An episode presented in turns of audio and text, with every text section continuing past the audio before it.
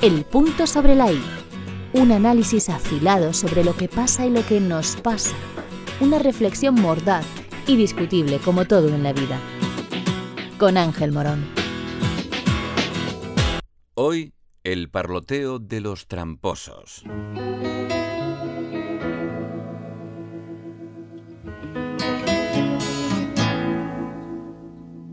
La fauna que anida los avisperos de la política no deja de ofrecernos espectáculo casi a diario. Uno reciente lo protagonizaba esa señora de apellido Oltra y que abandera un feminismo de izquierdas nacionalista, porque su formación, Compromís, allá en Valencia, defiende la singularidad autonómica con ese sello. La mujer se halla inmersa en una truculenta historia con su exmarido de por medio como actor principal y ella como supuesta actriz secundaria ha sido imputada en una causa por posible encubrimiento de un delito sexual cometido por su ex contra una chica que se hallaba tutelada por la administración y que era menor de edad cuando ocurrieron los hechos. Oltra se siente perseguida y dice sufrir una infamia inconcebible. Cuando los imputados son los contrarios, siempre se ha apresurado a pedir dimisiones y ceses. Pero si es ella la que está en el disparadero, mm, el código ético de su partido ya no es de aplicación. Otro día si eso con más tiempo. Y además se convierte en una víctima de los poderosos que arremeten contra una política honesta que solo trabaja para el bien de la sociedad. El doble rasero entre los políticos es una costumbre. Consejos vendo que para mí no tengo. Y la frase reza también para los principios se tienen hasta que estos principios se vuelven inconvenientes y molestan, y entonces ya los cambio. A nadie le gusta verse involucrado en un procedimiento judicial, por supuesto que no.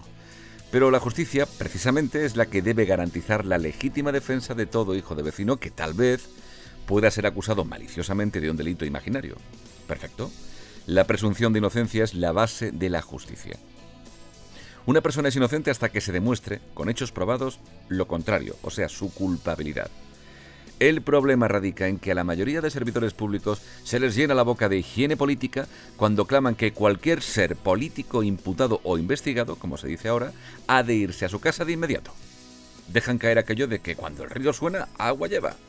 Pero claro, esta posición queda muy bien de cara a la galería y junto a la parroquia propia para azuzar al contrario. Es decir, cuando interesa. Cuando no interesa, el principio higiénico se vuelve incómodo, y llega entonces la palabrería, el parloteo y hasta la fiesta saltimbanqui, realmente ridícula y que provocaba vergüenza ajena, que Oltra lideró el pasado fin de semana con un grupo de acólitos.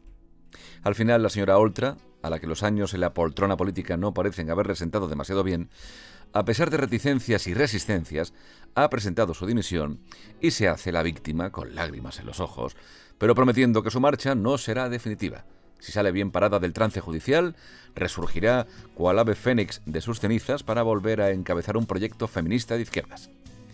Bueno, ya veremos cómo se sustancia su vía crucis. Hablando de travesías dolientes, los socialistas también viven su particular penitencia con el resultado electoral andaluz. Las caras en su comité de dirección tras el anunciado y previsible batacazo eran todo un poema, empezando por la del secretario general e ínclito presidente del gobierno. No hubo autocrítica según se dice. ¿Para qué criticar a ese gran líder espiritual que dirige con mano de hierro los destinos de los españolitos? Esos que no saben lo que les conviene, pobrecitos, cuando deciden votar a otros, cuando hierran en las urnas. Si es que los votantes no saben lo que tienen que hacer, se han equivocado dando la mayoría al bonachón de Moreno Bonilla. Pero no pasa nada. Aún hay tiempo para hacer ver al electorado que la mejor opción es la actual, la que dirige el señor Sánchez. Porque la memoria es frágil, claro que sí. No tengo la menor duda de que Sánchez agotará la legislatura hasta su último estertor. Se aferrará al poder hasta el último minuto con la resiliencia como leitmotiv. En el otro lado, los peperos están alborozados y alborotados. La expulsión del desnortado y sin sal casado, el refrendo como líder autonómica de la Dama de la Libertad, la señorita Ayuso, la llegada del libertador Feijó, ese dechado de virtudes equilibradas y moderadas, y la victoria aplastante de Juanma Moreno, ese tipo corriente de andar por casa que ha hecho de la normalidad su marca personal. Estos son los últimos hitos del PP que los tienen ahora mismo a todos encantados. Todos son buenas noticias para la bancada de la oposición, que ya se frota las manos deslizando la idea de ha llegado el cambio de ciclo, está a punto de llegar, mejor dicho. El parloteo político es muy tramposo hablar, hablar y hablar a menudo para no decir nada. Ese es el ejercicio habitual. Lo de hacer para mejorar de verdad la vida del ciudadano, que les paga el sueldo, por cierto, eso es harina de otro costal. El triunfo insólito, que no inesperado, de Moreno, tiene mucho que ver con el hartazgo de la gente que está viendo día tras día cómo merma su calidad de vida al perder poder adquisitivo. Y el horizonte, por desgracia, sigue sombrío, lleno de muchos nubarrones. ¿Has escuchado? El punto sobre la I. El podcast de Ángel Morón.